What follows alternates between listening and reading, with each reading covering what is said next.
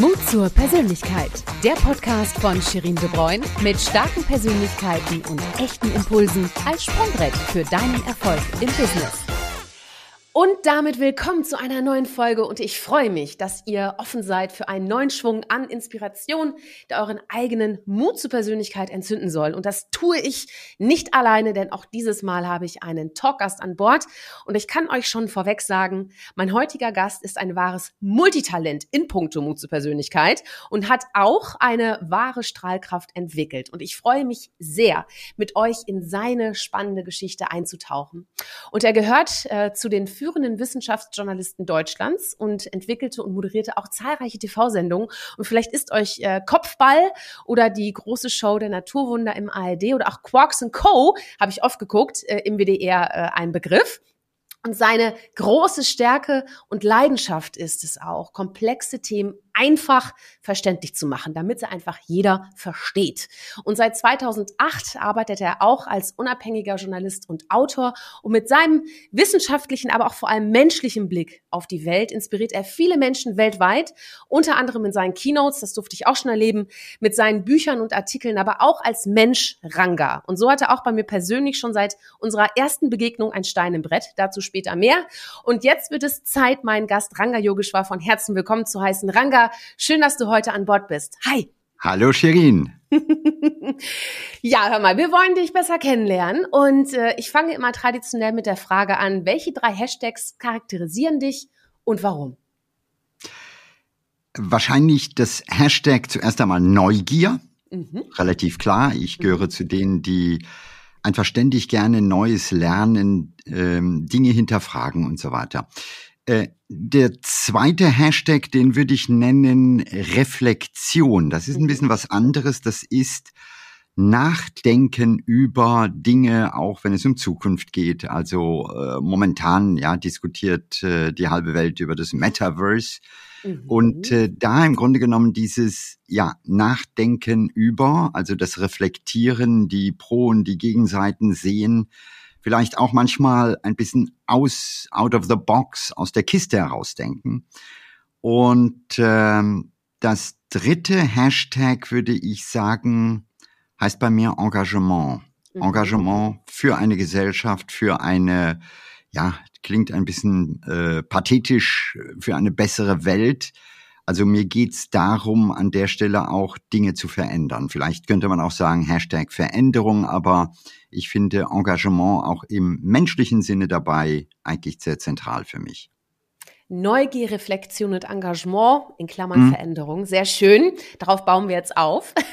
Okay. Und ich hatte, ich hatte eingangs ja erwähnt, dass du äh, ein Stein bei mir im Brett hast. Äh, das möchte ich dir kurz erklären und auch euch. Äh, denn äh, wir hatten, das hat mit unserem ersten äh, Gespräch zu tun. Das war auf der Bitzen Currywurst Konferenz in 2009. Das ist schon drei Jährchen her, habe ich dort moderiert. Mhm. Und äh, da haben wir vor dem Bühnenauftritt nämlich super nett gesprochen. Und weißt du, du warst ja kurz davor, auf die Bühne zu gehen. Es war alles trubelig. Aber irgendwie hast du mich in deinem Gespräch ähm, so eingezogen, weil du hast mich sehr persönliche Dinge gefragt. Wir haben über sehr, sehr Persönliches und höchst Menschliches gesprochen, Familie und so weiter. Nicht über den Job oder ne, was, was ich sonst so tue und so, sondern wirklich höchst menschlich. Äh, das ist unerwartet gewesen. Das bin ich gar nicht so gewöhnt. Und äh, fand ich richtig cool. Was verrät uns das denn von dir als Typ? Weil ich bin ja sicherlich nicht die Einzige, die du höchstmenschliche Themen äh, fragst. Na, ich glaube, es hat mehr mit einer Perspektive, mit einer Haltung zu tun. Mhm. Und ähm, was mich äh, wirklich auch interessiert, sind andere Menschen. Also ich glaube, den Job, den ich gemacht habe, habe ich gemacht.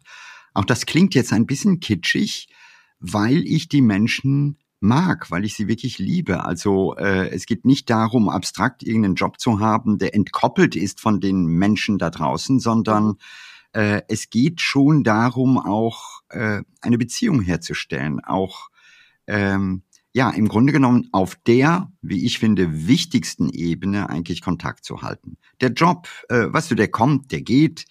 Äh, aber entscheidend dabei ist, ähm, schaffen wir es auch jetzt zum Beispiel in dieser kurzen äh, Stunde, die wir hier haben, äh, einen Draht aufzubauen. Und mhm. das ist das, was am Ende für mich auch äh, eine schöne, eine qualitativ schöne Lebenszeit ausmacht. Ja, Ja, apropos Lebenszeit, du bist ja in neun, im Jahr 59, bist in Luxemburg geboren. Ne? Das kann ja. man natürlich überall im, im Netz sehen, aber äh, dein Vater war ja Ingenieur aus Indien, deine Mutter Künstlerin aus Luxemburg. Mhm. Und man mhm. kann ja sagen, du bist eine ganz wunderbare Mischung, ne? Nicht nur der Kulturen, sondern auch wirklich der Talente. Weil du bist ja auf der einen Seite wissenschaftlich, aber dann auch eben Wortkünstler, aber auch natürlich Medienkünstler. Ne? Du bist ja medial höchst präsent. Ähm, wie wichtig sind denn deine Wurzeln für dich und inwiefern prägen sie dich denn bis heute? Na, diese Wurzeln sind ja zuerst einmal im Gegensatz zu vielen anderen Menschen nicht Wurzeln, die an einem Ort in die Tiefe gehen, sondern es ist etwas sehr Spezielles und ich glaube, alle die, die ähnliche Biografien haben, Mutter oder Vater aus einem Land äh, und äh, diese, diese Mischungen, mhm. ähm, die kennen wahrscheinlich genau dieses selbe Grundgefühl. Und das Grundgefühl heißt, dass wir, glaube ich, nicht zu denen gehören, die in Anführungszeichen sortenrein sind. Mhm. Ähm, das führt zum Beispiel dazu, dass wenn man in einem Land ist, man immer weiß aus der Lebenserfahrung, aus der eigenen Biografie, dass es Alternativen zu einem bestimmten Verhalten gibt. Äh, das ist ja oft das, wo wir hier in Deutschland ein bisschen gefangen sind, indem wir sagen, das muss alles genau so sein. Und dann merkt man, nee, es gibt auch andere Kulturen, da läuft das anders. Und das heißt nicht, dass es besser oder schlechter ist, aber es ist anders. Und dieser Blick für die Alternative ist ein wichtiger Punkt. Der zweite ist, dass in meinem Fall, in meiner Biografie, das natürlich äh, auch eine Eisbrecherfunktion war. Ich erinnere, du hast am Anfang Kopfball erwähnt. Äh, ich fing im deutschen Fernsehen an äh, in den 1980er Jahren und ich war der erste Moderator, der, ich sag mal, nicht sortenrein war. Mhm. der also eine dunkle Hautfarbe hatte. Mhm. Und das war damals natürlich schon eine ganz andere Herausforderung als heute. Heute ist es großartig. Ähm, da repräsentieren wir sehr viel besser im Grunde genommen auch die Menschen, die hier wohnen. Aber zu meiner Zeit war das wirklich nicht ganz trivial, mhm. aber es hat gut funktioniert. Ja, ja, schön. Also gerade auch, dass du sagst, ne, verschiedene Kulturen oder wenn man einfach auch in verschiedenen Kulturen aufgewachsen ist, lernt man auch andere Perspektiven kennen und weiß auch, dass es einfach andere Denkweisen gibt. Ne? Ich bin ja auch so eine wilde Mischung ne, aus äh, Deutschland und Niederlande. Und bei mir ist das immer so, wenn, wenn ich dann höre, ah, Shirin, deine Energie und du bist aber so schnell, dann sage ich mal, ah, Entschuldigung, das ist die niederländische Seite in mir. Und das macht mich auch bei den Deutschen dann etwas beliebter. Weil die Niederländer sind ja relativ äh, beliebt, ne, bei den Deutschen. Na klar, also ich meine, die Niederländer waren natürlich auch für das Showbusiness, denke an Rudi Carell ja, äh, oder an Linda, Linda de Mol, de Mol. Mareike äh, Amado, äh, ne? Ja, genau, ja. also das, äh, das ist, glaube ich, noch was anderes. Äh, insofern, da klar. kommt sozusagen ein bisschen Würze vom Nachbarland rein, aber mhm in diesem Fall geht es darum, dass man einfach merkt, es sind wirklich andere Kulturen. Ja, ja. Und äh, das ist gerade in der heutigen Zeit total wichtig, weil wir ja manchmal überlegen, wie, wie läuft diese Welt weiter und da zu begreifen, äh, es gibt einfach auch andere Kulturen und wir dürfen nicht von der Welt verlangen, dass alle anderen genauso sind wie wir, äh, und ich glaube, da ist es wichtig, dieses Stück Empathie gegenüber mhm. dem Anderssein vielleicht ein bisschen auszubauen, auch ein bisschen zu verstehen, dass bestimmte Regeln, bestimmte Konventionen äh, bei uns sowohl äh, lokal vielleicht gelten, aber nicht eben global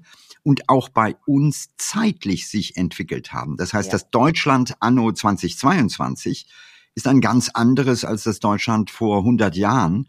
Und wenn wir heute in die Welt blicken, sehen wir manchmal andere Kulturen, andere Nationen, die eher noch so takten wie wir vor 100 Jahren. Mhm. Ähm, und ich glaube, da mehr Toleranz äh, mitzunehmen und nicht sofort zu urteilen, ist essentiell. Ja, und äh, apropos dein Hashtag Engagement, du engagierst dich ja auch äh, ähm, gegen Rassismus. Ähm, das ist ja auch aus einer persönlichen Erfahrung heraus entstanden. Du hast ja natürlich schon ein bisschen anklingen lassen. Aber was ist der Grund, warum gerade dieses Thema dir so sehr am Herzen liegt? Das ist ähm, interessant, weil ich habe ja gesagt, ich habe angefangen als ja, einer der ersten Ausländer im deutschen Fernsehen. Und ich habe mich aber selber nie so innerlich so gefühlt. Ich habe äh, in Aachen Physik studiert, also irgendwo äh, ist das eine Frage von Eigenwahrnehmung und Fremdwahrnehmung. Mhm. Aber dann kamen bestimmte Themen auf und ich wurde ständig eingeladen zu mhm. Talkshows oder äh, ich kann mich an eine Situation erinnern, die war für mich äh, sehr spannend. Ähm, es gab einen neuen indischen Botschafter. Mein Vater kannte den, das war so ein alter Kumpane von ihm und mein Vater drängte und sagte, hör mal, geh doch hin, wenn der jetzt seinen Antrittsbesuch macht. Ich gehöre nicht zu denen, die da ja großes Pläsier haben, ging also so ein bisschen mit einem Kloß in, im Hals mhm. dahin, weil ich dachte, na ja, also äh, jetzt stehst du hier dumm rum äh, und irgendwo auch das, ein Schicksal, wird man ja immer angeguckt. Äh, sowohl in Deutschland sagt man, der gehört nicht hierhin, aber in mhm. Indien sagt man das eben auch. Ja, ja. Und dann kam ich dahin und plötzlich äh, äh, kam mir eine Welle der Sympathie entgegen. Also es war fast so, dass ich dem Botschafter die Show klaute, weil die Menschen alle zu mir kamen mhm. und interessanterweise sagten, hey, wir gucken deine Sendung und du bist einer von uns, du bist unsere Stimme. Toll. Und das mhm. setzte sich dann fort und äh, erinnern wir uns, im Jahr 2000 gab es in äh, oder 1999 in Nordrhein-Westfalen einen Wahlkampf mit äh, dem Slogan Kinder statt Inder. Äh, der eine oder andere erinnert sich dran. Es ging damals um die Green Card, also ausländische Fachkräfte anzuwerben. Und mhm. plötzlich saß ich ständig in den Talkshows als mhm. Vertreter der Inder. Und insofern ist das eine Rolle, die mir im Grunde genommen zugewiesen wurde. Das mhm. ist oft so im Leben. Ja, man denkt immer, man geht in die Richtung und dann merkt man plötzlich, ja, der Rest der Welt sagt, hey, du bist die Stimme oder du musst darüber nachdenken oder bitte, ja, ja. Äh, sei unser Stellvertreter in gewisser Weise. Und das führte dazu. Und ich glaube, an der Stelle ist es wichtig, ähm, sich zu engagieren, weil manches ist immer noch Rassismus. Aber ich zähle nicht zu denen, die immer jetzt alles auf ähm, listen und sagen, oh, wo ich überall diskriminiert werde und so weiter, sondern ich glaube eher, wir sind in einem Wandlungsprozess. Äh, und wenn ich mir einfach die deutsche Medienlandschaft angucke, in den vier Jahrzehnten, in denen ich das ganz gut übersehen kann, hat ein enormer Wandel stattgefunden. Und das ist eben das, was ich auch immer sage. Man braucht manchmal Geduld, aber es bewegt sich was und äh, je mehr im Grunde genommen Kontakte da sind, äh, umso mehr im Grunde genommen äh, fließt das zusammen und äh, am Ende nimmt man sich das Beste aus beiden Welten. Ja, ja. Schön. Äh, wie bist du denn eigentlich überhaupt in der Wissenschaft gelandet? Also was, was hat dich da hingezogen, dass du gesagt hast, da möchte ich jetzt meinen Fokus drauf setzen? Na, das war, ähm, ich machte das Abitur und nach dem Abitur ist es so, manche wissen ganz genau, wo es hingeht. Es gibt ja Menschen, die wissen schon im Sandkasten, was sie später werden. Ich gehörte nicht dazu. Und ähm, es war dann im Grunde genommen äh, so eine, eine Bauchentscheidung zu sagen, okay, ich mache Physik. Das hat mich einfach total interessiert. Mhm. Ich finde es auch total spannend, weil ähm, im Grunde genommen Physik äh, die äh, Chance hat, das komplexere Denken zu lernen. Also man ähm, merkt im Grunde genommen, wie Zusammenhänge existieren. Äh, man ist bereit, auch manchmal äh, schwierige Gedanken äh, durchzulaufen. Und das habe ich gemacht und das war großartig. Und dahinter war natürlich auch mein, würde ich jetzt in deinem Format sagen, Hashtag Neugier. Denn wenn es eine Disziplin gibt, die genau das zur Profession macht, dann ist es die Wissenschaft. Mhm. Also die Physik stellt und stellte immer wieder genau diese Fragen, äh, die äh, eigentlich jeder von uns hat. Aber der Unterschied ist, mit einer gewissen Systematik, mit einer Logik geht man dieser Frage nach. Und insofern ist das großartig. Passt. Mhm. Ja, schön. Und das gibt dir wahrscheinlich auch viel Energie, oder? Im Alltag, dass du merkst, du bist da so in a nutshell. Ne? Also was, was gibt dir denn so am meisten Energie im Alltag? Oh, ähm, oh. Liebe. Ganz Liebe. einfach. Schön. Liebe. Ja. So, mhm. äh, wenn mein Enkel reinkommt und sagt, mhm. ein paar, ja, dann geht mir das Herz auf. Äh, also es ist eher da im Grunde genommen ja die, äh, die Schönheit menschlicher Beziehungen das ist das, was wirklich die Quelle der Energie ist. Und das Zweite ist, ähm, ich sag mal, diese Faszination und Bewunderung für dieses Leben, für die Natur. Also äh, ich kann nur jedem sagen, was du, guck dir mal eine Pflanze an oder in meinem Fall, ja, ich bin natürlich so ein Nerd, der fasziniert ist vom Sternenhimmel. Mhm. Und wenn man sich das anguckt, oh, ja. da mhm. ähm, kommt bei mir einfach so ein großartiges Gefühl auf von, ähm, ja, Dimensionen, wo man einfach mhm. merkt, das ist, wir, wir sind ja oft in so einem Hamsterrad und dann merkt man plötzlich, nee, das ist nur ein ganz kleiner. Ausschnitt aus etwas sehr viel Größerem. Und das ähm, zu sehen, zu bewundern, ähm, sich da mitziehen zu lassen, glaube ich, ist etwas, was äh, nach wie vor bei mir ziemlich gut funktioniert. Und das ist auch etwas, was in diesem trubeligen Alltag oft sehr schnell verloren geht, ne? Weil wir alle äh, hechten irgendwie von einer Aufgabe zur nächsten und äh, werden überflutet von irgendwelchen Infos im, im Netz und von Content ja. und hast du nicht gesehen, dass man eigentlich diesen Blick auf das, was uns umgibt, also weiß nicht, ein Baumstamm, ne, die Rinde oder also, so. Ich habe ne? ich hab heute ja. Morgen ein Eichhörnchen im Garten gesehen. Ja. was einfach so witzig von einem Baum zum nächsten äh, klettert, im Moment äh, ja die, die Nüsse und die Eicheln äh, vergräbt. Und dann habe ich mich gefragt, dieses Eichhörnchen hat, glaube ich, keine Ahnung von der Inflationsquote im Moment oder vom Gasölpreis oder von äh, irgendwelchen Verhandlungen im Kontext der Klimakonferenz. Mhm. Äh, das ist einfach losgelöst und sieht das, was momentan da ist. Und ich glaube, das ist manchmal etwas, ähm, was auch für uns ganz gut ist. Also bei aller Empathie, auch bei allem Engagement, sich dennoch nicht äh, damit strangulieren zu lassen, sondern letztlich zu sagen, hey, wir haben ein Leben, was trotzdem ziemlich cool ist, auch wenn wir echte Herausforderungen haben. Äh, und da gibt es ja viele Menschen, die stehen morgens auf und sagen, boah, äh, es gibt tausend Gründe, warum es mir schlecht gehen kann, mhm. ja. Ob das die momentane Krisensituation ist, ob das der Krieg ist äh, in der Ukraine, ob das die Frage des Klimawandels ist. Und ähm, das sind, wenn ich das aufliste, so viele Themen, dass man manchmal denkt, ich ziehe die Decke über den Kopf und bleib liegen. Ja. Aber dann zu sagen, hey komm, äh, eigentlich bist du Teil einer großen Sache und du kannst vielleicht auch klein, aber irgendetwas machen.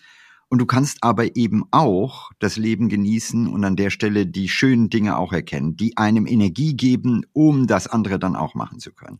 So, Ganz genau. Ja, das hat viel mit Mut zur Persönlichkeit auch zu tun. Damit sind wir beim Thema. Wie definierst du eigentlich Mut zur Persönlichkeit und was hat das mit dir persönlich zu tun? Mut zur Persönlichkeit, da stecken ja zwei Begriffe drin. Mhm. Das eine ist Mut und das andere ist Persönlichkeit.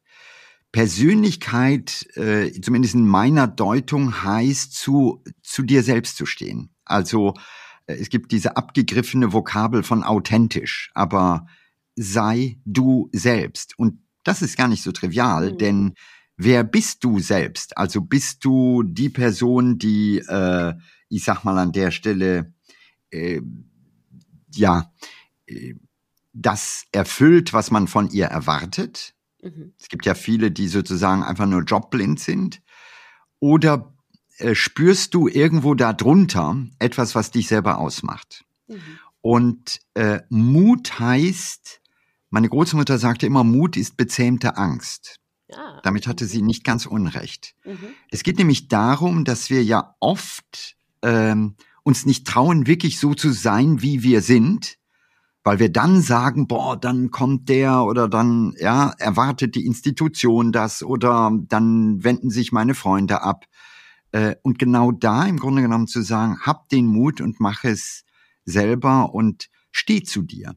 Mhm. Äh, und das ist leicht gesagt, aber ich glaube, das ist ein ganz essentieller Weg, denn es gibt zu viele Menschen, die Fassaden aufbauen. Mhm. Das kostet sehr viel Energie und auf Dauer kann man diese Fassaden nicht alle halten.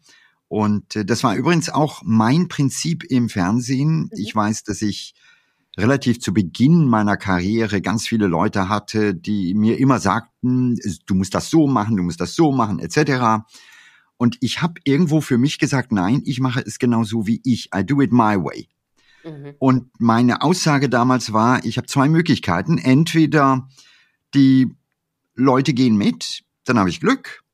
Oder die Leute sagen, sie können nichts damit anfangen, dann haben sie Pech gehabt.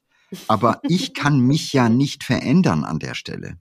Und das hat den großen Vorteil, dass wenn man das tut, äh, im Grunde genommen Ängste schwinden. Also je mehr man bei sich ist, umso weniger Angst hat man. Mhm. Und das ist dann irgendwann eine Spirale, weil dann braucht man immer weniger Mut, um bei sich zu sein und irgendwann ähm, ist man es. Also, äh, aber der wichtige Punkt dabei ist, sehr bewusst mit sich umzugehen. Also äh, oft erwartet die Außenwelt eine bestimmte Schablone, eine bestimmte Art, gerade wenn man in Medien ist, ja, Sie sind doch der und der. Und dann sage ich, ja, das ist auch, das ist mein Beruf, aber es gibt auch, ja, den Ranga und nicht nur den bekannten Wissenschaftsjournalisten. Ja, ja, genau. Ja. Und sag mal, wie, wie, wie hast, was hat dich denn über die letzten Jahrzehnte mutiger gemacht? War das wirklich so, dass du äh, einfach die Erfahrung dann gemacht hast oder gab es noch andere Tricks und Tipps, die du uns mitgeben mmh. kannst? Ich glaube, es geht zurück auf eine interessanterweise Veranstaltung Anfang der 1980er Jahre mhm. an der RWTH Aachen. Äh, wir machen zusammen sozusagen in der Time Machine gehen wir zurück in diese Zeit. Das war auch eine Krisenzeit, äh, erinnern wir uns. Der Kalte Krieg äh, kam an seinen Höhepunkt. Es gab die große Debatte der Rüstung in Ost und West von Mittelstreckenraketen. Also ähm, da war der Atomkrieg eine Frage der Zeit, äh, weil man gar nicht mehr reagieren hätte können. Und äh, damals habe ich mich sehr engagiert in der Friedensbewegung. Aber nicht im Sinne von, dass ich jetzt zu einem Club gegangen bin, gesagt habe, okay, das mache ich, sondern es war eine innere Überzeugung zu sagen, hey, wir alle haben Verantwortung dafür. Und das war speziell an der Uni in Aachen wichtig, weil ähm, viele Ingenieure oder Physiker oder Chemiker nie wirklich über die Konsequenzen ihres Handelns mhm. nachdenken. Denn wir vergessen immer, eine Atombombe ist auch in gewisser Weise das Werk von vielen klugen Köpfen, die an der Stelle vielleicht den Fehler machen, nicht darüber nachzudenken, was die Konsequenzen ihrer Arbeit sind. Und ich habe dann eine Ringvorlesung gestartet und das war für mich interessant, weil ich machte das autonom. Also nicht in Verbindung mit äh, studentischen, politischen Gruppen und so weiter. Äh, es gab irgendwann einen Kreis von äh, so ein paar Freunden und wir zogen das zusammen hoch. Mhm. Und da kamen schon alle anderen, die etabliert waren und die sagten mal, das wird nichts und so weiter. Und ähm, ich habe Carry On. Also ich habe das einfach gemacht, Vorbereitung etc und habe den größten Hörsaal, Kammern Auditorium äh, an der RWTH, äh, gemietet oder äh, besser gesagt reserviert. Und dann war der Vorabend da. Mhm. Und an dem Vorabend äh, saßen wir mit den Freunden zusammen und die Frage kam auf, okay, wie viele Leute werden eigentlich morgen jetzt kommen? Ja. Äh, der, der Vorlesungsraum hatte, ich sag mal, äh, Platz für tausend. Mhm. Und dann kamen der eine sagte 70, der andere sagte 80 werden kommen. Und ich schrieb das auf einen Zettel und ich sagte, hm, 900. Okay.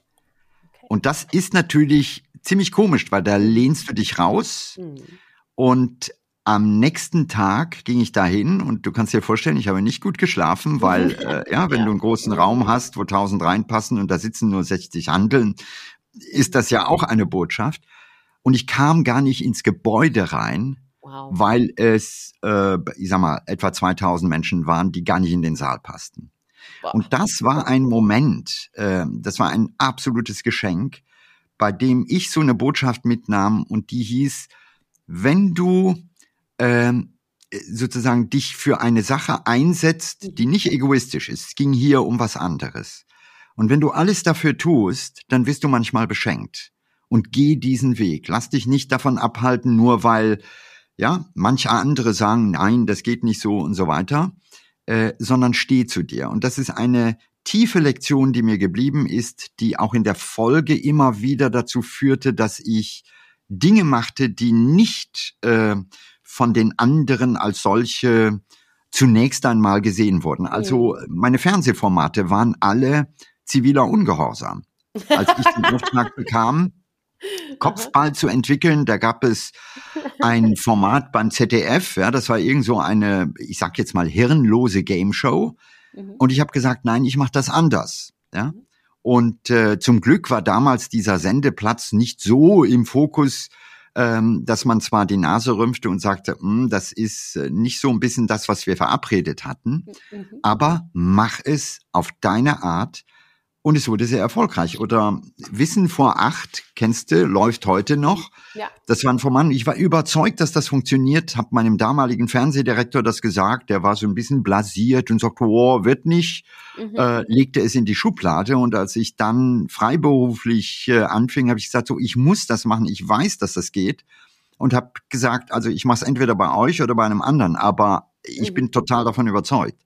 Mhm. Und zwar dann, ja, also ein Schritt für Schritt und plötzlich merkte man, ey, das funktioniert. Also horch auf dich, was nicht heißt, sei blind. Also man muss, und das ist die hohe Kunst, trotzdem sehr selbstkritisch sein. Äh, es heißt nicht, dass man die Ohren zumacht und äh, ja, im Grunde genommen nur in eine Richtung lenkt, äh, rennt, aber äh, es geht darum, wenn du tief im Innern von etwas überzeugt bist und gute Gründe dafür hast, sollte nicht dogmatisch sein, dann äh, trau dich. Also das ist das, das Wichtigste. Trau dich zu dir selber zu stehen. Mut zur Persönlichkeit.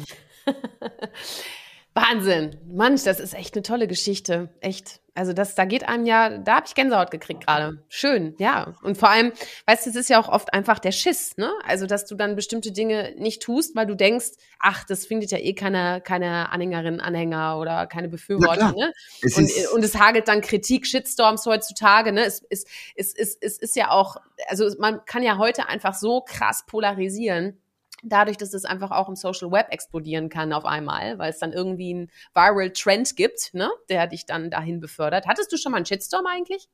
Oh. also, äh, das kommt immer einen, genau. Nein, das kommt immer wieder vor und äh, aus ganz unterschiedlichen Perspektiven. Also, äh, keine Ahnung, letztes Jahr habe ich geworben für die Impfung Mhm, Man ja. sah mich auf ganz großen Plakaten, keine ja. Ahnung, in Berlin am Hauptbahnhof. Äh, und natürlich habe ich dafür keinen Cent bekommen. Ne? Mhm. Also ich habe das aus innerer Überzeugung gemacht. Mhm. Aber glaube mir, da kommt der Shitstorm. Oder in diesem Jahr, um es aktueller zu machen, mhm. wir erinnern uns, oder nicht wir erinnern uns, wir sehen, es gibt diesen furchtbaren Krieg in der Ukraine. Mhm. Und gerade zu Beginn, äh, ja, steigerten wir uns da rein. Es gab sozusagen nur noch die militärische Sprache. Und äh, gemeinsam äh, mit anderen habe ich diesen offenen Brief formuliert. Alice mhm. Schwarzer hat das angeworfen, aber ich habe selber an dem Brief mitgeschrieben. Mhm. Und ähm, Sinn und Zweck ist einfach zu sagen, hey Leute, es muss auch noch eine andere Möglichkeit geben, darauf zu gucken, und zwar Verhandlungen. Und äh, wenn du so etwas platzierst inmitten einer Aufgeregtheit, dann äh, erntest du natürlich einen Shitstorm, aber da muss man durch. Und das sind die Erfahrungen, die ich immer wieder im Leben gemacht habe, ähm, dass an der Stelle man eben den Mut haben muss, auch zu sagen, es ist so. Ähm, und ich habe viele, ich könnte dir eine ganze Biografie aufzählen bei der Berichterstattung von, von äh, äh, Fukushima zum Beispiel. Da war es am Anfang auch so. Es gab eine komplette Hysterie und sich dann gegen diesen Trend mhm. dahinzustellen und zu sagen, jetzt gucken wir genau drauf und wir gucken, wo äh, gibt es Probleme und was ist vielleicht kein Problem. Äh, das ist am Anfang schwer. Also äh, da wirst du von allen Seiten im Grunde genommen kritisiert, aber irgendwann verstehen die Leute auch, hey, äh, there, there is a point behind it und mhm. ähm, dann kommt man weiter und ähm, das ist oft die Lektion. Aber das gehört auch zum Mut dazu, ja. ähm, bestimmte auch Überzeugungen und wiederum, ich sage Überzeugungen, aber nicht im dogmatischen Sinne, mhm. sondern eher als gesellschaftliches Angebot, äh, aber doch diese Überzeugungen zu artikulieren. Und du hast die Polarisierung angesprochen. Das ist ein echtes Problem, was meines Erachtens darauf beruht, dass wir zu wenig miteinander kommunizieren, mhm. dass wir zu wenig wirklich uns einlassen, die andere Seite zu hören und äh, vielleicht ein Selbstverständnis haben, bei dem wir die andere Seite auch mal äh, ausreden lassen, auch mal vielleicht Gedanken von der anderen Seite mitnehmen. Also du siehst ja, nimm mal eine klassische deutsche Talkshow in den öffentlich-rechtlichen. Äh, jeder kennt das. Am Anfang stehen die Protagonistinnen und Protagonistinnen da äh, und dann wird diskutiert. Und am Ende gehen die alle raus mit derselben Haltung, mit der sie reingegangen sind. Ja. Man hört nie, dass irgendwo mal der Satz kommt, oh, du hast mir gerade mal einen Aspekt gesagt, über den habe ich nicht nachgedacht, danke, ich werde darüber nachdenken. Das ist eine andere Form. Hier mhm. ist es Rechthaberei und äh, vielleicht noch schlimmer, es ist eine moralisierende Rechthaberei, ähm, die so funktioniert, wenn äh, man muss jetzt das und das und das machen, das ist moralisch richtig. Und wenn du eine andere Meinung hast, dann streite ich dir deine Moral ab, dann verhältst du dich amoralisch. Haben wir gerade erlebt im Kontext äh, des offenen Briefes, ja wo ich als Bürger dieses Landes sage, hey, sind nicht vielleicht auch Verhandlungen eine Option, die vielleicht am Ende weniger Leid erzeugt? Mhm. Und dann kommen viele und sagen, nein, das geht gar nicht, ja, weil äh, es ist moralisch wichtig, dass wir jetzt im Moment äh, mit allen militärischen Mitteln die Ukraine unterstützen. Und wenn du was anderes willst, verhältst du dich amoralisch. Mhm. Und das ist einfach schade. Da müssen wir, glaube ich, eine wieder neu lernen, miteinander umzugehen in Zeiten, die natürlich auch einen wahnsinnigen Umbruch haben. Also ja. wir merken ja überall die alten Strukturen, die alten Grammatiken, die lösen sich auf und äh, was eben sehr schwer ist, ist, wir haben keine klaren Alternativen zu sagen, okay, das machen wir jetzt so oder so. Ja? Und wir merken sie überall. Also die Debatte im öffentlich-rechtlichen Rundfunk, die mhm. Frage braucht es Parteienstrukturen in der Form? Wie ja. funktioniert Demokratie? Äh, also überall dort gibt es diese Debatten und ähm, Polarisierung in dieser Schärfe ist gefährlich. Ich bin sehr gespannt. Diese Woche gibt's die Midterm Elections in den mhm. USA und ich kann nur hoffen, ähm, ja, dass man irgendwann anfängt, auch einen Weg zu finden, wie die wieder miteinander versöhnt werden. Und das gilt natürlich in Deutschland auch. Also wir können nicht immer nur sagen, wir sind die Richtigen ja, ja. und die sind falsch. Und das ist ein Trend, den wir im Moment zu sehr moralisch machen, sowohl in Bezug auf andere Gruppen, auch in Bezug auf die Zeit.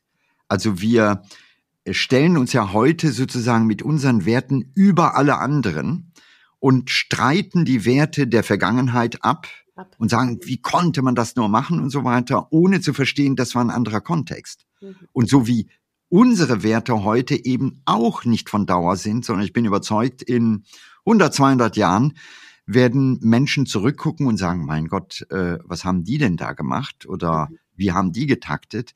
Also da auch äh, ja offener zu sein. Ja, ja, Wow, das waren jetzt viele, ja, alle, ja, also ich meine, das große Wort Empathie ne, ist da auch nochmal, äh, spielt da auch nochmal eine, eine wichtige Rolle, glaube ich, ne, dass man sich einfach auch hineinversetzt in die andere Perspektive, ne, um halt da eben auch einen, einen offenen Dialog miteinander zu führen. Aber sag mal nochmal. Neugier. Ja, Neugier. Neugier. Ja, also ja, wirklich offen sein und immer davon ausgehen, es kann auch sein, dass ein anderer mir oder eine andere mir Gedanken gibt, die mich wachsen lassen. Und ja. ich glaube, das ist wichtig. Ja, ja. Du sag mal, als Wissenschaftler hättest du ja auch vieles äh, so hinter den Kulissen bewirken können, ne? Aber dann hast du ja ganz bewusst den Schritt oder war das ein bewusster Schritt oder bist du da mehr so reingeschlittert in diese öffentliche Schiene? ja, es gibt auch viel hinter den Kulissen. Also mhm. ähm, während Corona mhm. äh, zum Beispiel habe ich viel mehr hinter den Kulissen äh, war ich aktiv als, äh, als im Vordergrund. Mhm. Äh, also äh, sowohl mit den vielen Virologinnen und Virologen, äh, mit denen ich ständig Kontakt hatte, die ja äh, zum Teil einfach ja über Nacht in diesen Medienzirkus hineingeworfen wurden. Ähm, und da ist es, ja, es ist nicht immer sichtbar, aber es ist engagiert. Mhm. Ja, ja. Sag mal, du bist ja auch einfach, also eine medial höchst präsente Person. Du, du bist ja auch als, als Bestseller-Autor unterwegs. Ne? Also du hast ja, also du machst einfach unfassbar viel und bist auch unfassbar erfolgreich auf den Gebieten, wo du unterwegs bist. Hat dir denn jemand auch mal beigebracht, mit Erfolg umzugehen? Wie hast du gelernt? Mm. Äh, weil ich würde dich jetzt als sehr bodenständigen Menschen bezeichnen, der der Liebe äh, spürt, mm. ja, der ja. der halt aus Liebe Energie zieht. Aber wie hast du gelernt, damit umzugehen? Also, äh, ich hatte vielleicht jetzt speziell im Fernsehen das Glück, dass ich ja in gewisser Weise als Outsider da reinkam, ja, mhm. aus der Wissenschaft in den Medienbetrieb. Das ist nicht sehr typisch gewesen. Und das führte dazu, dass ich immer auch eine gewisse Distanzierung mir bewahrt habe, also mhm. mich nicht darüber zu definieren. Und äh, also ich äh, hasse, wenn Leute mir sagen, der Moderator, das mhm. mag ich nicht, weil ich bin kein Moderator. Also äh, diese äh, Geschlossenheit von solchen Systemen, mhm. ähm, die konnte ich immer ein bisschen distanziert betrachten. Das ist der erste Punkt. Der zweite Punkt ist, ich habe viele Menschen gesehen, gerade in der Generation meines Vaters, ähm, die am Ende ihrer Karrieren in sich zusammenfielen. Also mhm. wenn sie in Rente gingen, dann war plötzlich Hängen im Schacht, weil da hatte man keine Visitenkarte, wo das und das drauf stand, man hatte kein Vorzimmer und dann war die spannende Frage, wer ist man denn dann noch? Und das, glaube ich, äh, ist mir sehr früh bewusst geworden und daran arbeite ich, so wie ich jetzt im Moment genauso dran arbeite du sagst, boah, äh, Ranga, du bist so präsent. Ja, vielleicht, aber irgendwann auch nicht mehr. Das heißt, äh, gerade in meiner Lebensphase ist es wichtig, sich zunehmend mit der Bedeutungslosigkeit auseinanderzusetzen und äh, dennoch eben nicht zu kollabieren, sondern das Leben schön zu finden. Also ich greife nochmal das Eichhörnchen auf, dem ist das scheißegal, was ich gerade bin, ob das nun ein Bestseller ist oder nicht. Und genau das, diese Haltung zu übernehmen und sich nicht an der Stelle so wichtig zu empfinden. Und du, deine Frage war ja, wie hast du das gelernt? Mhm. Ich glaube eher, das Leben lernt ein, es sind die Kinder, es ist die Familie, die natürlich an der Stelle irgendwann einen auch ganz schnell vom Sockel zieht und sagt, okay, was du, ähm, du kannst da draußen der ganz tolle Hecht sein, aber bring mal den Müll vor die Tür. Ja. ja. Ja, ja.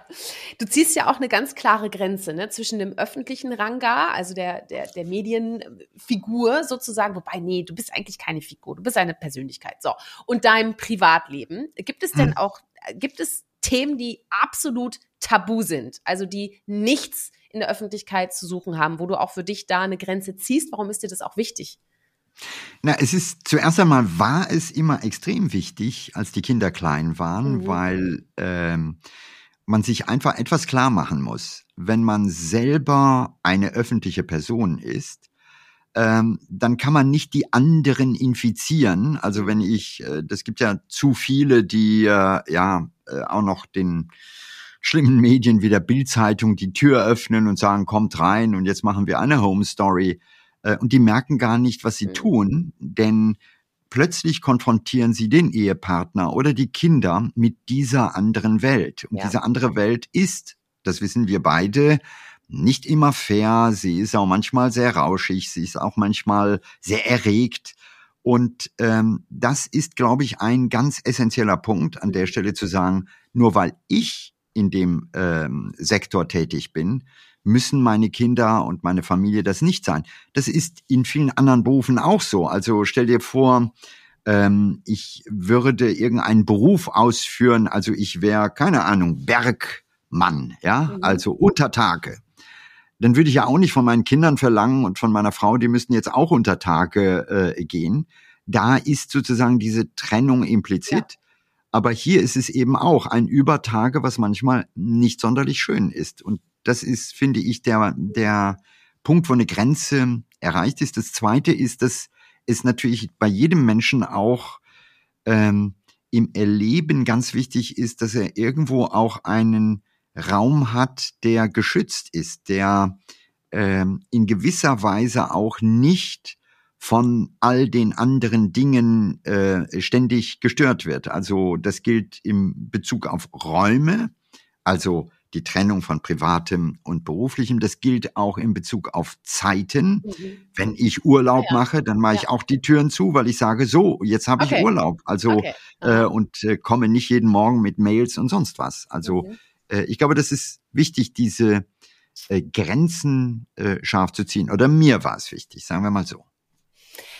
Du sag mal, nächste Ausfahrt Zukunft, das ist ja nicht nur der Titel äh, eines deiner bekannten Bücher, sondern auch durchaus Mindset, würde ich sagen. Ne?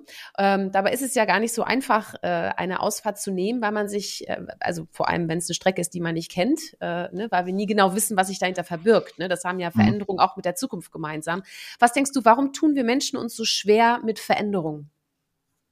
Na, Veränderungen äh, kosten unglaublich viel Energie. Äh, wenn man es mal umgekehrt formuliert, äh, wenn alles so ist wie immer, dann muss ich nicht sehr viel Energie investieren. Also dann läuft es so. Jeder kennt das. Äh, wenn man sich zu Hause auskennt, da weiß man ganz genau, äh, wo die Teller in der Küche sind oder die Gläser oder ja, man, man muss nicht darüber nachdenken.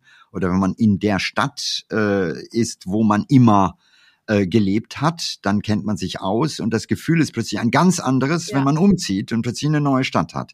Dann äh, ist plötzlich alles so ein bisschen anders.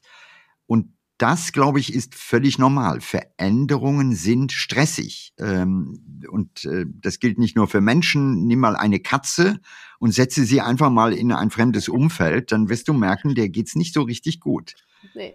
Nun ja. ist aber unsere Zeit geprägt davon und ähm, das ist einfach ein Teil unserer Entwicklung und wir stehen, das ist einfach meine äh, tiefe Überzeugung, momentan vor einer wirklich epochalen Veränderung. Also das ist nicht nur ein wenig Veränderung, sondern wir sind in einem Prozess, der viel tiefer geht, als manche äh, sich das vorstellen. Das ist nicht nur, ich sag mal, die Frage der Digitalisierung oder des Klimawandels. Es geht darum, dass wir momentan merken, dass die alten Strukturen, die alten Gesetze nicht mehr greifen. Die sind ein bisschen aus der Zeit gefallen. Wir merken das überall. Also jeder in Deutschland merkt, das Schulsystem ist irgendwie komplett antiquiert, da müsste man was tun. Mhm. Oder die Art und Weise, wie politische Parteien Entscheidungen fällen, ja? Oder ich nehme mal die, die große Klimakonferenz momentan äh, in Sharm el-Sheikh, äh, wo wir uns ja auch manchmal fragen können, ist das eigentlich überhaupt noch die richtige Art, wie wir Veränderungen, die notwendig wären, herbeiführen können? Also da reibt sich sozusagen alte Grammatik und neue Bedürfnisse. Und die große Herausforderung ist, wir merken alle, mit den alten Strukturen wird es auf Dauer nicht funktionieren. Aber das große Problem ist, wir wissen noch nicht, was sind die neuen Strukturen und wie müssen die aussehen und äh, was bedeutet das? Und überall sieht man diese Symptome. In dieser Woche gibt es einen ARD-Themenschwerpunkt, da geht es um das Wir, also was hält die Gesellschaft zusammen. Mhm. Und das ist genau dasselbe Thema. Also das sind alles Facetten eines tieferen Umbruchs, den man reflektieren muss, den man verstehen muss ähm, und wo wir mittendrin sind. Und das sind immer turbulente Zeiten für den einen, vielleicht auch spannende Zeiten für den anderen, weil das sind die Zeiten, in denen ja im Grunde genommen der Mensch noch mal ganz genau nachdenken kann, hey, was brauchen mhm. wir? Was macht uns glücklich? Was braucht eine Gesellschaft und so weiter? Erinnert mich wieder irgendwie an deine drei Hashtags, ne? Neugier, Reflexion, Veränderung beziehungsweise Engagement. Ja, ja. Passt, passt, ist irgendwie stimmig. ja. Du, äh, was sind denn gerade, also wenn wir jetzt gerade über die Zukunft nachdenken, äh, du hast da natürlich noch mal ganz andere Einblicke als als Wissenschaftler. Was sind denn da gerade spannende Themen, die du äh, im Auge hast, wo du sagst, okay, das ist wirklich epochal auch oder eine Veränderung Metaverse hast du mal ganz kurz anklingen lassen. Wo hm. sind die Themen, die du gerade so im Auge hast? Wo liegen die? Ich glaube zum Beispiel, es gibt ein Thema, ich habe vor drei Wochen einen großartigen Autor kennengelernt, mhm. Georges Monbiot. Mhm. Der hat ein Buch geschrieben, das heißt Regenesis, ist gerade erschienen auch auf Deutsch, mhm. äh, da heißt es Neuland. Und es geht um die Frage, wie müssen wir die Landwirtschaft so verändern, dass wir auf Dauer im Grunde genommen äh, einen stabilen Planeten haben. Mhm. Und äh, wenn man dieses Buch durchliest, merkt man, dass es viel tiefer geht, als nur zu sagen, wir machen ein bisschen Öko-Landbau, äh, mhm. weil Grundkonzepte eigentlich absurd sind. Also ähm, klingt ja auf den ersten Blick komisch, aber wenn du dir klar machst, ähm, dass im Grunde genommen der Boden, und da ist die Wissenschaft gerade dabei, wirklich zu verstehen, was eigentlich im Boden los ist. Also wie äh, die Wurzeln der Pflanzen in Verbindung stehen mit Pilzen, mit Bakterien, wie im Grunde genommen ein sehr stimmiges Netzwerk ähm, eigentlich existiert. Und was machen wir? Wir pflügen die Felder, mhm. äh, wir schaffen, wenn man es bildlich ausspricht, offene Wunden, ja. pflanzen etwas dahin und äh, damit die Wunde nicht sich entzündet, müssen wir mit Herbiziden und und und äh, einiges machen. Und äh, Georges geht in die Richtung, dass er sagt, äh, es wird in ein paar Jahrzehnten möglicherweise so sein, dass wir ein völlig anderes Bild von Landwirtschaft haben. Nämlich Spannend. eine mhm. Landwirtschaft, die ohne Boden auskommt, eine Landwirtschaft, die auch natürlich ohne diese ganze Tierzucht auskommt. Ich meine, das merken so langsam Leute. Äh, also die Generation meiner Enkel wird mich irgendwann angucken und sagen, was wart ihr eigentlich für Menschen, äh, die so respektlos mit äh, Kühen oder Schweinen umgegangen seid oder Hühnern? Äh, diese Massentierhaltung ist absurd. Ja? Mhm. Und so ähnlich wie wir äh, unseren Vorgängergenerationen vorwerfen, wie konntet ihr nur Sklaverei betreiben? Äh, warum habt ja. ihr im Grunde genommen nicht diese Menschen respektiert? Das heißt, überall dort wird es diese Umbrüche geben und das finde ich natürlich spannend, weil ähm, das ist ein sehr, sehr wichtiges Thema für die Welt, ja. für auch ähm, Klimaschutz. Also man muss sich ja immer wieder klar machen, wenn wir es schaffen würden, in relativ kurzer Zeit äh, Vegetarier zu werden, dann äh, könnten wir den Klimawandel ganz substanziell abbremsen, mhm. weil die Methanproduktion äh, deutlich ja. niedriger wäre und Methan ist äh, nicht so lange in der Atmosphäre. Also da, da hat man eine Chance, schnell auch eine Veränderung hinzukriegen.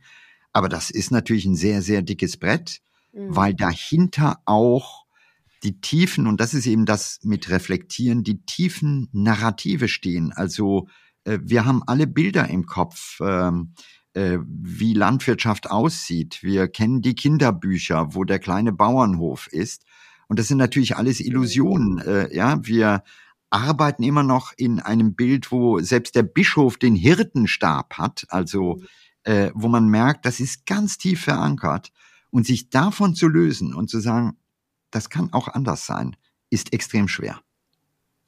Wow, das ist echt ein spannendes, spannendes Feld. Erinnert mich so ein bisschen daran, ich hatte vor einiger Zeit mit meinem Mann eine, eine äh, Stadtbaumführung durch mhm. Köln. Mhm. Ja. Und ich habe so ein Mitleid mit diesen schlauen und leider doch immer mehr verdummten Bäumen bekommen, weil die Stadtbäume, die haben echt ein hartes Leben. Ne? Das war auch über die Waldakademie von Peter Wohleben und das war, mhm. also ich kann nur jedem auch mal empfehlen, äh, sich mal ein bisschen schlauer äh, zu machen, ob das jetzt eine, eine geführte Wanderung ist oder einfach mal ein Buch, was man sich mal durchliest, äh, um mal sensibler zu werden, ne? wie die wie die Natur tickt, ne? und auch wie die sich gegenseitig eigentlich selbst erhält. Das ist halt einfach finde ich ein unfassbar ja. spannend. Ne? Und und zu und, verstehen, und dass wir ja zu verstehen, dass wir äh, im Grunde genommen das Ergebnis einer Entwicklung von viereinhalb Milliarden Jahren ja. sind. Also äh, und äh, da sollte man sehr bescheiden sein und sagen, die Wissenschaft weiß bei weitem nicht alles. Also wir sind gerade am, am Anfang, am ganz mhm. kleinen Anfang. Äh, und da gibt es so viele Vernetzungen, so viele Interdependenzen, so viel Komplexität, äh, die, die wir überhaupt noch nicht verstehen. Äh, aber wir sind schon dabei und sagen, ach, wir wissen es besser und ne, mhm. wir machen das oder das. Und das, äh, diesen, ich sag mal, klingt komisch, den Schritt zurück nach vorn zu wagen, also wirklich zu verstehen, da gibt es etwas, ähm, was vielleicht viel mehr Respekt braucht oder wenn wir an das Konzept von Städten denken, Äh, ich habe vor kurzem die Nachhaltigkeitschefin von Oslo getroffen. Mhm. Äh, Oslo ja. gilt heute als die grünste Stadt Europas. Mhm. Äh, und das ist schon sehr spannend. Also wir kennen alle Städte, die im Grunde genommen dem Auto gehören und nicht den Menschen. Mhm. Und sich vorzustellen, eine Stadt kann auch ganz anders sein, äh, führt vielleicht dazu, dass wir Veränderungen eben nicht als Verlust, als Einschränkung, sondern als Gewinn aufnehmen. Ja, ja. Schön, du, ähm, ach Gott, mit Blick auf die Uhr, ich komme allmählich ein bisschen zum Ende, aber mhm. ich habe noch ein paar Fragen an dich, aber ich äh, werde mich jetzt etwas kürzer fassen. Und zwar, du hast ja auch gesagt, Familie, Liebe ist dir ganz wichtig. Du bist Vater von vier mhm. Kindern, du hast ja auch viele Enkelkinder, drei, glaube ich, ne? Waren? Drei. Momentan drei. drei. Stand heute. Schön. ähm, du, was wünschst du dir denn für deine Kinder und Enkelkinder im Hinblick auf ihren Mut zur Persönlichkeit? Dass sie ihn haben. Mhm. Dass sie von Anfang an, das ist auch das, was ich versucht habe, auch meinen Kindern zu vermitteln, zu sagen, äh, geh bewusst rein. Äh, manchmal steht man vor Lebensentscheidungen, was soll ich machen? Und da ist die ganz einfache äh, Botschaft von mir, hör in dich rein und mache das, was dich ganz tief im Inneren beseelt. Weil das ist das, was dir Energie gibt. Und wenn du darin auch noch Talente entdeckst oder Talente mitbringst, äh, dann funktioniert es. Äh, und folge nicht dem Weg, dass nur weil eine Gesellschaft heute anno 2022 sagt, ja, man muss das so und so und so machen, ähm, und dann läufst du, trottest du diesen Trends hinterher, das ist der falsche Weg. Also hab den Mut an der Stelle, zu dir selber zu stehen. Hab auch den Mut, nicht immer die Narrative einer Gesellschaft als einzig und absolut anzusehen. Also momentan, wenn du einfach mal überlegst, ja, die, wenn ein Marsmensch käme, dann würde er sagen, naja, also hier laufen ständig Botschaften, du musst erfolgreich sein, du musst Geld haben, du musst das, du musst das, du musst das. Ist das wirklich das Wichtigste? Mhm. Es gibt andere Sachen, die viel wichtiger sind, die aber nicht in einer sehr ökonomischen Gesellschaft äh, oben gespielt werden aber die sind essentiell für dein Leben. Schön. Ah, ich hab's auf Platte. Schön. Das kann man sich jetzt immer wieder abspielen, Ranga. Ne? Immer wenn man naja, einen Also weißt du, hat. es ist nur ein Angebot. Ich sag, das ist auch wichtig. Mhm. Es ist ein Angebot. Es ist nicht so, und auch ich zähle nicht zu denen, die jetzt die Weisheit äh, ja, beim, mit dem Löffel ge, gegessen haben. Mhm. Und auch ich werde immer wieder mit Dingen konfrontiert. Das ist auch eben wichtig zu sagen, hey, äh, wie ist das? Also ich stehe nicht jeden Morgen auf und sage, oh, alles super. Nein, ich habe auch Phasen, wo ich nachdenke. Also das gehört auch dazu. Also man muss da schon ehrlich sein und äh, auch, auch vieles, was ich gesagt habe, wenn man sagt, hey, hör in dich rein, ja, ist manchmal leichter gesagt als getan. Und manchmal weiß man nicht, ist das jetzt, bin ich das oder ist das, ich werde gemöchtet, ja. eine andere Stimme? Mhm. Hm? Ja, stimmt. Ja. Du, bevor wir zur Schlussfrage kommen, erwartet dich noch ein kleines Feuerwerk. Das heißt, ich okay. pfeffer dir ein paar Sachen entgegen und du pfefferst einfach zurück. Das geht relativ schnell. also, okay. Berge oder Meer? Berge am Meer. Sehr gut. Halb voll oder halb leer? Halb voll. Laut oder leise? Leise. Wald oder Showbühne? Wald. Haben wir gedacht. Digital oder analog? Analog. Mhm. Was magst du lieber, Kritik oder Lob? Mit der Kritik wachse ich. Auch wenn ich es nicht so mag, aber die ist mir wichtiger. Hashtag Engagement, ne? Veränderung, Neugier und so. Reden oder zuhören? Mm, zuhören, aber ich rede auch gerne, muss ich fairerweise dazu sagen. Also äh, ich muss mich manchmal zurücknehmen. Also mhm. ein Defizit von mir. Ja, ich äh, habe manchmal äh, ja so dann verstopft der Kanal und ich will zu viel rausgeben, so wie jetzt hier in dem Gespräch äh, und ähm, mein innerer äh, äh, Richter sagt manchmal, Ranga, ne? Mach Mund den Punkt, oder zuhören. wie? Ehrlich? Ja. ja, das höre ich auch ständig von meinem Mann übrigens. Was mich angeht. Ja, ja, ich sag dann immer, zu viel ist nie zu wenig. Weißt du, es ist auch irgendwie manchmal so. Ne? Sag ja. mal, hast du äh, ein, ein, Lieblingsort, nehme ich an, ist der Wald. Ähm, aber hast du auch ein Lieblingsgericht? Ja, Pommes. Pommes?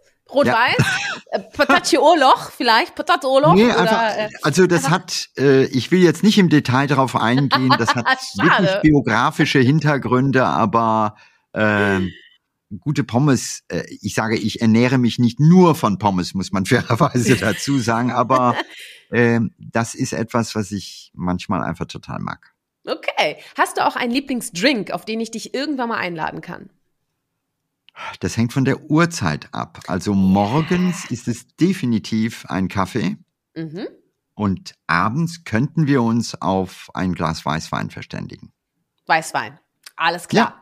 Gebongt, check. Damit Gebongt. kommen wir zur, damit kommen wir zur Schlussfrage. Und das ist ja auch, sag ich mal, darin versteckt sich auch meine, meine Grundmotivation, warum auch Mut zur Persönlichkeit zu meinem Herzensthema wurde. Und ich finde es natürlich ganz, ganz spannend, nach dem Warum zu fragen. Also Ranga, warum braucht unsere Welt Mut zur Persönlichkeit? Weil es zunächst einmal nicht um die Welt, sondern um den Einzelnen geht. Und bei dem Einzelnen ganz am Ende das Glück im Vordergrund steht. Und mit Mut zur Persönlichkeit kommt man diesem Glück näher. Und wenn ganz viele Menschen dieses Glück spüren, wird im nächsten Schritt möglicherweise auch die Welt äh, etwas besser. Vielen Dank, Ranga. Danke für deine Zeit, für all deine Impulse. Ich fand's mega inspirierend, ehrlich. Ich fand's ein richtig tolles Gespräch. Also ich habe den Faden gespürt zwischen uns. ich hoffe, du auch. Na klar, ja. Sehr schön. Habe ich irgendwas vergessen oder möchtest du noch irgendwas loswerden? Dann wäre jetzt der Zeitpunkt. Nein, Ansonsten, weil äh, auch das ist Mut zur Unvollständigkeit. Äh, das ist auch ein ganz wichtiges Prinzip im Leben, weißt du? Äh, Absolut. Das Leben ist, äh, es wird nicht immer alles perfekt. Im Englischen sagt man better done than perfect. Ja, exakt. In diesem Sinne schließe ich jetzt das Gespräch. Ich bedanke mich nochmal ganz herzlich bei dir, Ranga. Ich bedanke mich aber auch bei euch fürs Zuhören und äh, ich hoffe, ihr habt auch viel mitnehmen können, da bin ich mir sehr sicher. Und vor allem schaltet auch gerne wieder bei allen anderen Folgen ein und wenn es euch gefallen hat, dann teilt es, weil es gibt nie zu viel Mut zur Persönlichkeit und da könnt ihr ganz sicher auch eure Freundinnen und Freunde äh, mit entzünden und äh, kommentiert und liked was auch immer ihr mögt. In diesem Sinne, seid mutig, zeigt Persönlichkeit. Eure Sherin. Ciao.